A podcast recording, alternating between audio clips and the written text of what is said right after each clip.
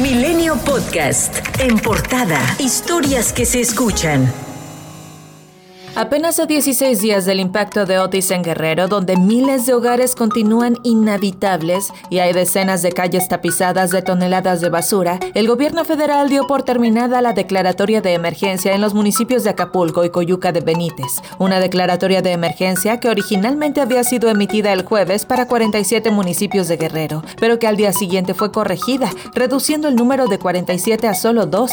En el aviso de este jueves, en el Diario Oficial de la Federación, que por cierto cita un boletín fechado el 2 de noviembre, día en que se decretó la primera emergencia, se justifica el fin de la declaratoria porque señalan que la situación anormal ha disminuido a niveles aceptables con los apoyos proporcionados por el gobierno de México. Ayer por la noche, Protección Civil emitió otro comunicado asegurando que en Acapulco no se mantiene una situación que pudiera causar daño a la población o a sus bienes, que no existe riesgo a la población por los efectos de viento o lluvia severa que pueda causar inundaciones y que no se registran áreas inundadas o susceptibles a sufrir daño Recordó que una vez concluida la situación de emergencia, se da paso a la etapa de recuperación mediante la puesta en marcha del Plan General de Reconstrucción y Apoyo a la Población. El gobierno federal informó que en Acapulco y Coyuca de Benítez el servicio eléctrico se restableció al 100%, mientras que el suministro de agua se encuentra al 65% y el resto se atiende con pipas y plantas potabilizadoras, que se han entregado más de 334 mil despensas y 883 mil raciones de comida caliente.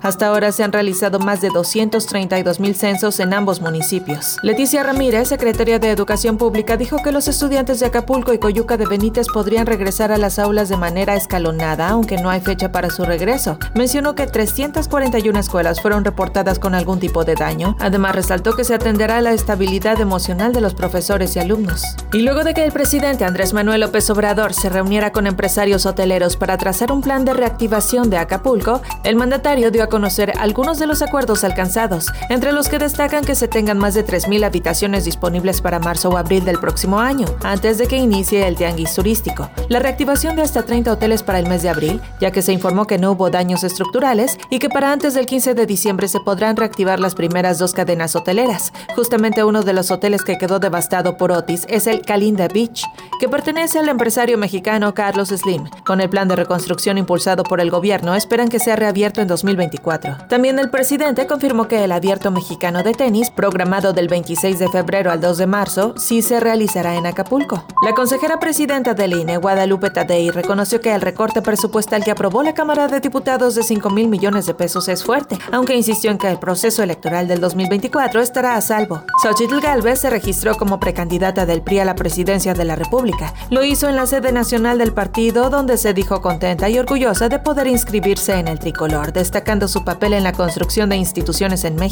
El gobernador de Nuevo León, Samuel García Sepúlveda, se reportó listo para registrarse este próximo domingo 12 de noviembre como precandidato a la presidencia de la República por Movimiento Ciudadano. A pesar de que el ex canciller Marcelo Ebrard anunciaría su decisión en torno a su permanencia en Morena, otro integrante del círculo cercano a él mencionó que la decisión se aplazará uno o dos días más, pero no más allá de esta semana. En tanto, la Comisión Nacional de Honestidad y Justicia de Morena pidió reservar cualquier información sobre el avance de la impugnación que presentó Ebrard contra el triunfo de Claudia Sheinbaum como eventual candidata presidencial, incluido el nombre de la ponencia que lo está resolviendo. Esto, según dicen, para evitar que se den presiones directas de los involucrados o se manche el proceso ante la división de posicionamientos en la opinión pública. La Comisión Nacional de Elecciones formalizó el acuerdo que permitirá que aquellos hombres que este viernes ganen la encuesta de Morena para las gubernaturas o la jefatura de gobierno, pero que tengan que ceder su lugar a una mujer, tengan pase automático en el primer lugar en las posiciones para el Congreso de la República.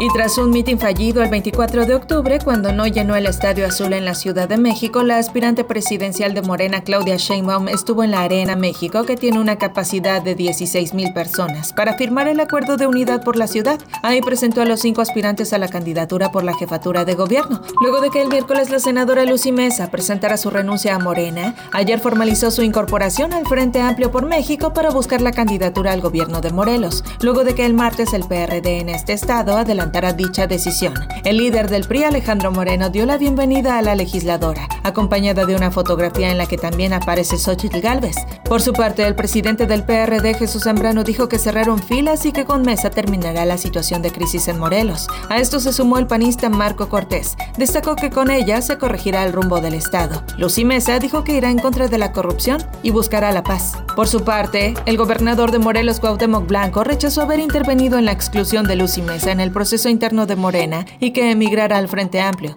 Dijo que la legisladora es la única que sabe la razón por la que se fue y ante la acusación que hizo sobre que no le permitió participar en la contienda por la candidatura del Estado, el gobernador reiteró que no cerró las puertas a nadie y que su renuncia era una posibilidad. Quien también renunció a Morena fue la diputada Selene Ávila. Sin embargo, lo hizo luego de que la mayoría del partido, con el respaldo de sus aliados del PT y del Partido Verde, rechazara una reserva al presupuesto 2024 para destinar 45 mil millones de pesos de excedentes petroleros a la reconstrucción de Acapulco. La diputada marcelista acusó traición, aseguró que Ignacio Mier, coordinador de Morena en la Cámara de Diputados, les prometió que aprobarían su reserva. Ávila descartó por el momento unirse a otra fuerza política. Por cierto que de los 12 diputados de Guerrero, nueve morenistas y aliados votaron en contra de la asignación de recursos para los damnificados y la reconstrucción. Ellos son los morenistas María del Rosario Merlín García, Araceli Campo Manzanares, Pedro Sergio Peñalosa, María del Rosario Reyes, Carlos Sánchez Barrios y Pablo Amílcar Sandoval. Los verde ecologistas, Eunice Monzón y Luis Edgardo Palacios. El petista, Victoriano Wences Real.